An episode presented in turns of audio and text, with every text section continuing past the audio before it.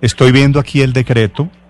El decreto al final tiene la firma del presidente Duque, la ministra de, Relaciones Exteriores, ministro de Hacienda, eh, ministra de Justicia, etcétera, etcétera. Pero no encuentro la firma otra vez.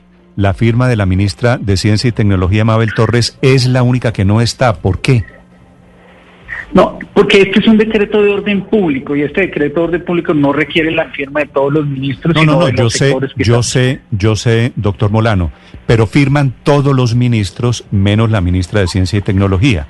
¿Qué está pasando con ella? Que no firma ni los que toca ni los que no toca.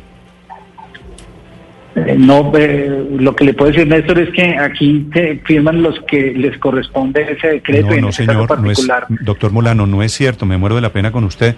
Firma el ministro de Vivienda, no es un tema de que sea un decreto de orden público.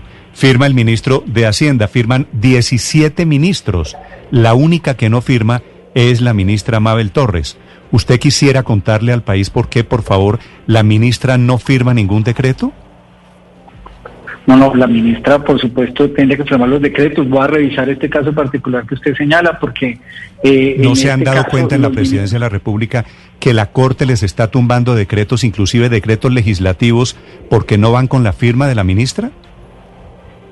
El caso del decreto que se ha, señalado, sí, lo ha dicho precisamente el ministro de Vivienda, la secretaria jurídica, un error de procedimiento, eh, y eso pues tendrá que eh, ser corregido y en el caso particular de los ministros que tienen directa involucración en este tipo de decretos, pues son los que precisamente firman ese decreto. Pero, en este caso particular, doctor se lo digo a título, a título de curiosidad o a título de, de, de duda.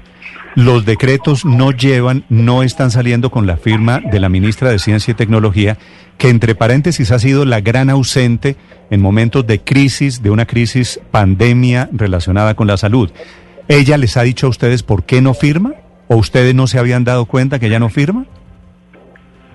Eh, no, por supuesto que ella, en el caso particular del decreto que usted señala, fue un error de procedimiento en el anterior eh, y en este, porque no estaba involucrado directamente el sector de ella, debería incluirse la firma.